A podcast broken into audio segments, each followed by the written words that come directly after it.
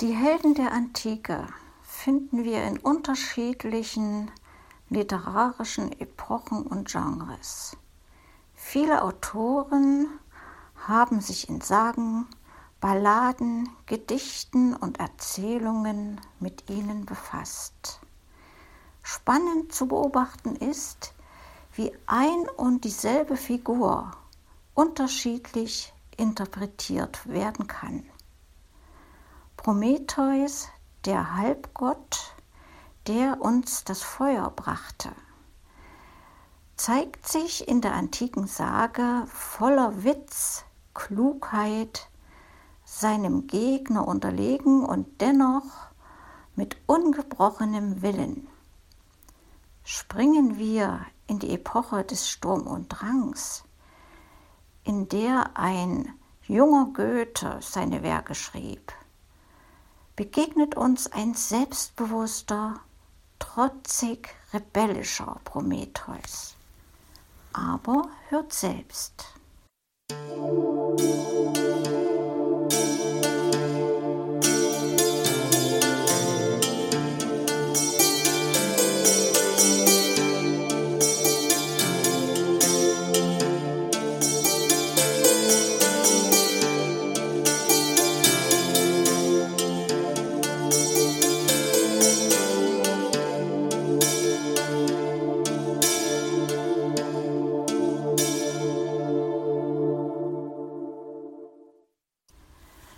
Sagen des klassischen Altertums, aufgeschrieben von Gustav Schwab.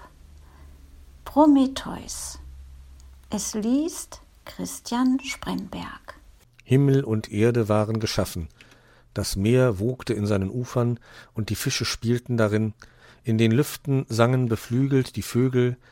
Der Erdboden wimmelte von Tieren aber noch fehlte es an dem Geschöpfe, dessen Leib so beschaffen war, dass der Geist in ihm Wohnung machen und von ihm aus die Erdenwelt beherrschen konnte.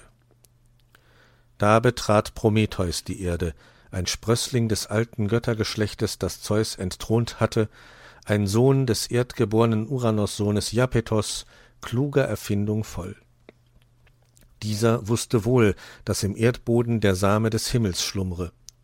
Darum nahm er vom Tone, befeuchtete denselben mit dem Wasser des Flusses, knetete ihn und formte daraus ein Gebilde nach dem Ebenbilde der Götter, der Herren der Welt. Diesen seinen Erdenkloß zu beleben, entlehnte er allenthalben von den Tierseelen gute und böse Eigenschaften und schloss sie in die Brust des Menschen ein. Unter den Himmlischen hatte er eine Freundin, Athene, die Göttin der Weisheit. Diese bewunderte die Schöpfung des Titanensohnes und blies dem halbbeseelten Bilde den Geist, den göttlichen Atem ein. So entstanden die ersten Menschen und füllten bald vervielfältigt die Erde. Lange aber wussten diese nicht, wie sie sich ihrer edlen Glieder und des empfangenen Götterfunkens bedienen sollten. Sehend sahen sie umsonst, hörten hörend nicht, wie Traumgestalten liefen sie umher und wussten sich der Schöpfung nicht zu bedienen. Unbekannt war ihnen die Kunst, Steine auszugraben und zu behauen, aus Lehm Ziegel zu brennen, Balken aus dem gefällten Holze des Waldes zu zimmern und mit allem diesem sich Häuser zu erbauen. Unter der Erde, in sonnenlosen Höhlen, wimmelte es von ihnen wie von beweglichen Ameisen, nicht den Winter, nicht den blütenvollen Frühling, nicht den früchtereichen Sommer kannten sie an sicheren Zeichen. Planlos war alles, was sie verrichteten. Da nahm sich Prometheus seiner Geschöpfe an. Er lehrte sie den Auf- und Niedergang der Gestirne beobachten, erfand ihnen die Kunst zu zählen, die Buchstabenschrift, lehrte sie Tiere ans Joch spannen und zu Genossen ihrer Arbeit brauchen, gewöhnte die Rosse an Zügel und Wagen, erfand Nachen und Segel für die Schifffahrt. Auch fürs übrige Leben sorgte er den Menschen. Früher, wenn einer krank wurde, wusste er kein Mittel, nicht was von Speise und Trank ihm zuträglich sei, kannte kein Salböl zur Linderung seiner Schäden, sondern aus Mangel an Arzneien starben sie elendiglich dahin. Darum zeigte ihnen Prometheus die Mischung milder Heilmittel, allerlei Krankheiten damit zu vertreiben. Dann lehrte er sie die Wahrsagerkunst, deutete ihnen Vorzeichen und Träume, Vogelflug und Opferschau. Ferner führte er ihren Blick unter die Erde und ließ sie hier das Erz, das Eisen, das Silber und das Gold entdecken. Kurz in alle Bequemlichkeiten und Künste des Lebens leitete er sie ein. Im Himmel herrschte mit seinen Kindern seit kurzem Zeus, der seinen Vater Kronos entthront und das alte Göttergeschlecht, von welchem auch Prometheus abstammte, gestürzt hatte. Jetzt wurden die neuen Götter aufmerksam auf das eben entstandene Menschenvolk. Sie verlangten Verehrung von ihm für den Schutz, welchen sie demselben angedeihen zu lassen bereitwillig waren. Zu Mekono in Griechenland ward ein Tag gehalten zwischen Sterblichen und Unsterblichen und Rechte und Pflichten der Menschen bestimmt. Bei dieser Versammlung erschien Prometheus als Anwalt seiner Menschen, dafür zu sorgen, dass die Götter für die übernommenen Schutzämter den Sterblichen nicht allzu lästige Gebühren auferlegen möchten. Da verführte den Titanensohn seine Klugheit, die Götter zu betrügen. Er schlachtete im Namen seiner Geschöpfe einen großen Stier, davon sollten die Himmlischen wählen, was sie für sich davon verlangten. Er hatte aber nach Zerstückelung des Opfertieres zwei Haufen gemacht. Auf die eine Seite legte er das Fleisch, das Eingeweide und den Speck in die Haut des Stieres zusammengefasst und den Magen oben darauf, auf die andere die kahlen Knochen künstlich in das Unschlitt des Schlachtopfers eingehüllt und dieser Haufen war der größere. Zeus, der Göttervater, der Allwissende, durchschaute seinen Betrug und sprach Sohn des Japetos, erlauchter König, guter Freund, wie ungleich hast du die Teile geteilt. Prometheus glaubte jetzt erst recht, dass er ihn betrogen, lächelte bei sich selbst und sprach Erlauchter Zeus, größter der ewigen Götter, wähle den Teil, den dir dein Herz im Busen anrät zu wählen. Zeus ergrimmte im Herzen, aber geflissentlich fasste er mit beiden Händen das weiße Unschlitt. Als er es nun auseinander gedrückt und die bloßen Knochen gewahrte, stellte er sich an, als entdeckte er jetzt eben erst den Betrug, und zornig sprach er Ich sehe wohl, Freund Iapetionide, dass du die Kunst des Truges noch nicht verlernt hast. Zeus beschloss, sich an Prometheus für seinen Betrug zu rächen, und versagte den Sterblichen die letzte Gabe, die sie zur vollendeteren Gesittung bedurften, das Feuer. Doch auch dafür wusste der schlaue Sohn des Japetos Rat.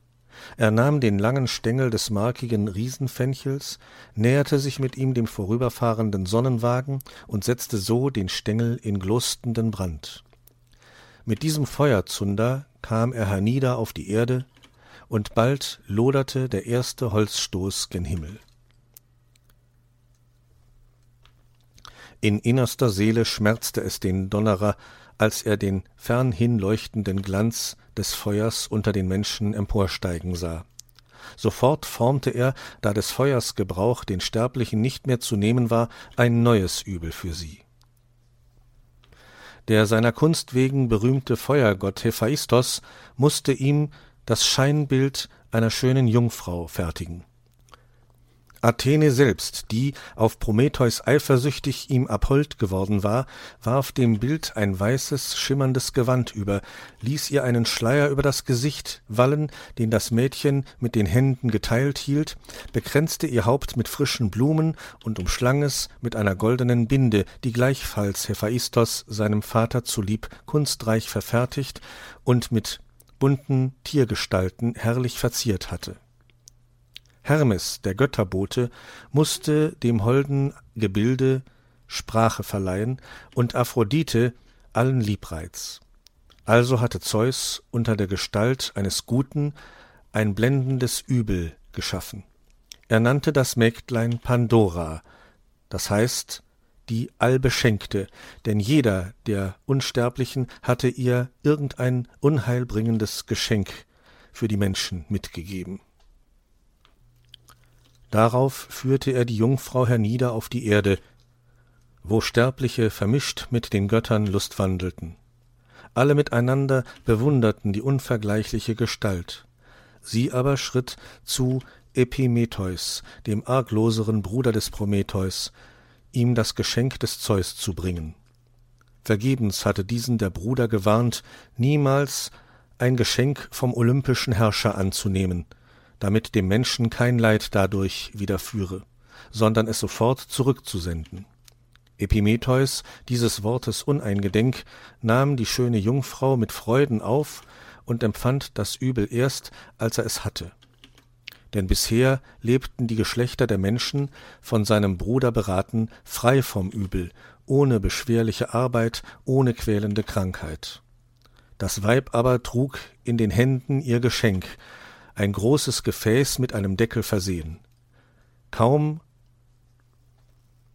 bei Epimetheus angekommen, schlug sie den Deckel zurück, und alsbald entflog dem Gefäße eine Schar von Übeln und verbreitete sich mit Blitzesschnelle über die Erde. Ein einziges Gut war zu unterst in dem Fasse verborgen, die Hoffnung. Aber auf den Rat des Göttervaters warf Pandora den Deckel wieder zu, ehe sie herausflattern konnte, und verschloss sie für immer in dem Gefäß. Das Elend füllte inzwischen in allen Gestalten Erde, Luft und Meer. Die Krankheiten irrten bei Tag und bei Nacht unter den Menschen umher, heimlich und schweigend, denn Zeus hatte ihnen keine Stimme gegeben. Eine Schar von Fiebern hielt die Erde belagert, und der Tod, früher nur langsam die Sterblichen beschleichend, beflügelte seinen Schritt. Darauf wandte sich Zeus mit seiner Rache gegen Prometheus. Er übergab den Verbrecher dem Hephaistos und seinen Dienern, dem Kratos und der Bia, dem Zwang und der Gewalt. Diese mussten ihn in die skythischen Einöden schleppen und hier über einem schauderhaften Abgrund an eine Felswand des Berges Kaukasus mit unauflöslichen Ketten schmieden. Ungerne vollzog Hephaistos den Auftrag seines Vaters. Er liebte in dem Titanensohn den verwandten Abkömmling seines Urgroßvaters Uranos, den ebenbürtigen Göttersprössling. Unter mitleidsvollen Worten und von den roheren Knechten gescholten, ließ er diese das grausame Werk vollbringen. So musste nun Prometheus an der freudlosen Klippe hängen, aufrecht, schlaflos, niemals imstande, das müde Knie zu beugen.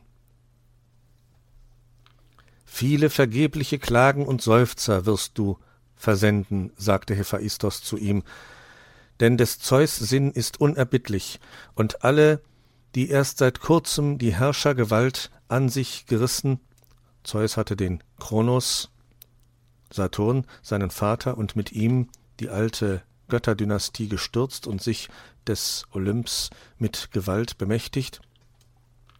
Iapetos und Kronos waren Brüder, Prometheus und Zeus Geschwisterkinder, sind hartherzig.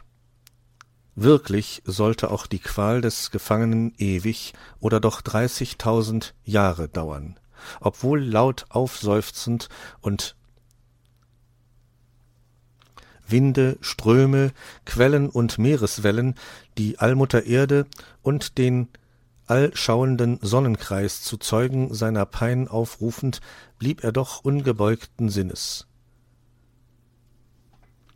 Was das Schicksal beschlossen hat, sprach er, muss derjenige tragen, der die unbezwingliche Gewalt der Notwendigkeit einsehen gelernt hat. Auch ließ er sich durch keine Drohungen des Zeus bewegen, die dunkle Weissagung, dass dem Götterherrscher durch einen neuen Ehebund mit der Tethys Verderben und Untergang bevorstehe, näher auszudeuten. Zeus hielt Wort. Er sandte dem Gefesselten einen Adler, der als täglicher Gast an seiner Leber zehren durfte, die sich aber abgeweidet, immer wieder erneuerte. Diese Qual sollte nicht eher aufhören, bis ein Ersatzmann erscheinen würde, der durch freiwillige Übernahme des Todes gewissermaßen sein Stellvertreter zu werden sich erböte. Jener Zeitpunkt erschien früher, als der Verurteilte nach dem Spruch des Göttervaters erwarten durfte.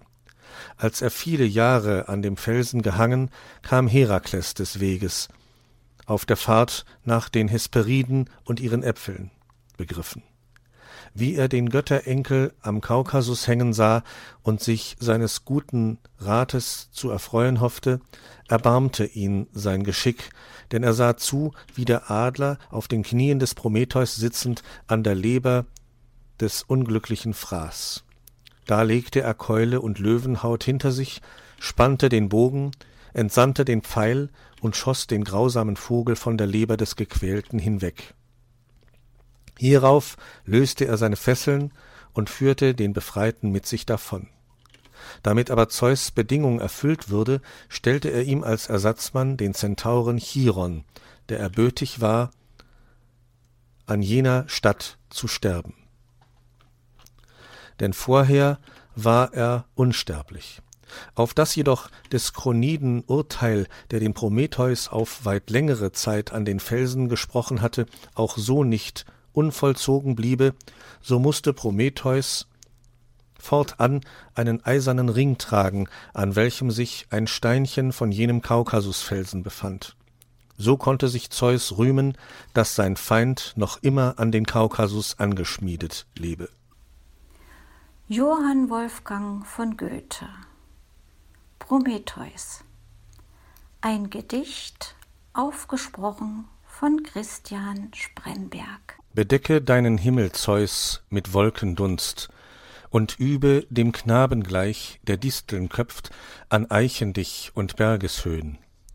Mußt mir meine Erde noch lassen stehn, und meine Hütte, die du nicht gebaut, und meinen Herd, um dessen Glut du mich beneidest.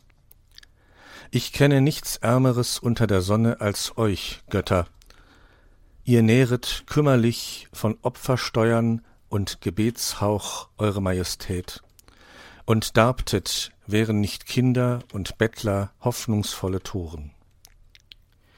Da ich ein Kind war, nicht wusste, wo aus noch ein, kehrt ich mein verirrtes Auge zur Sonne, als wenn drüber wär ein Ohr zu hören meine Klage, ein Herz wie meins, sich des Bedrängten zu erbarmen. Wer half mir wider der Titanen Übermut? Wer rettete vom Tode mich, von Sklaverei? Hast du nicht alles selbst vollendet, heilig glühend Herz? Und glühtest jung und gut, betrogen, Rettungsdank dem Schlafenden da droben? Ich dich ehren, Wofür? Hast du die Schmerzen gelindert jedes Beladenen? Hast du die Tränen gestillet jedes Geängsteten?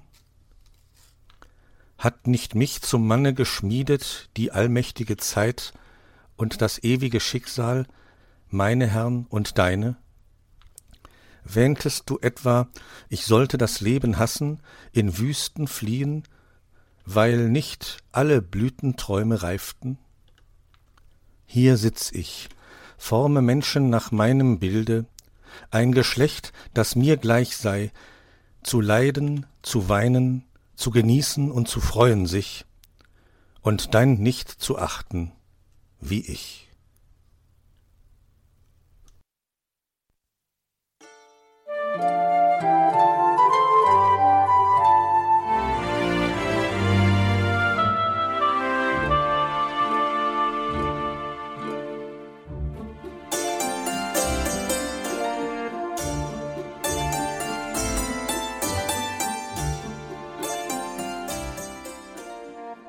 Hörtest eine Audioproduktion von Blinzeln Media, zu finden im Internet auf www.blindzellen.org. Blinzeln schreibt man in unserem Fall immer mit einem D in der Mitte. Wenn du uns gerne kontaktieren möchtest, so geht das einerseits per E-Mail an podcast.blindzellen.org oder du verwendest dafür unser Kontaktformular auf unserer Homepage direkt zu finden unter kontakt.blindzellen.org. Wenn du uns einen Audiobeitrag für die Sendung zukommen lassen möchtest, dann benutze doch hierfür am einfachsten unseren Podcast Anrufbeantworter. Den erreichst du im deutschen Festnetz unter der Telefonnummer 05165 439 461. Und wenn du aus dem Ausland anrufst, dann ersetze einfach die vorangegangene 0 gegen die Ländervorwahl für Deutschland. Das ist die 0049. Wir freuen uns über Lob, Kritik, eine Rezension oder Bewertung unserer Audioproduktion dort, wo du sie gehört hast. Konnten wir dich hiermit gut unterhalten und informieren? Du findest bei Blinzeln zahlreiche weitere Audioproduktionen aus allen Bereichen und zu allen Themen. Entweder bei uns auf der Homepage www.blinzeln.org oder dort, wo es Podcasts gibt.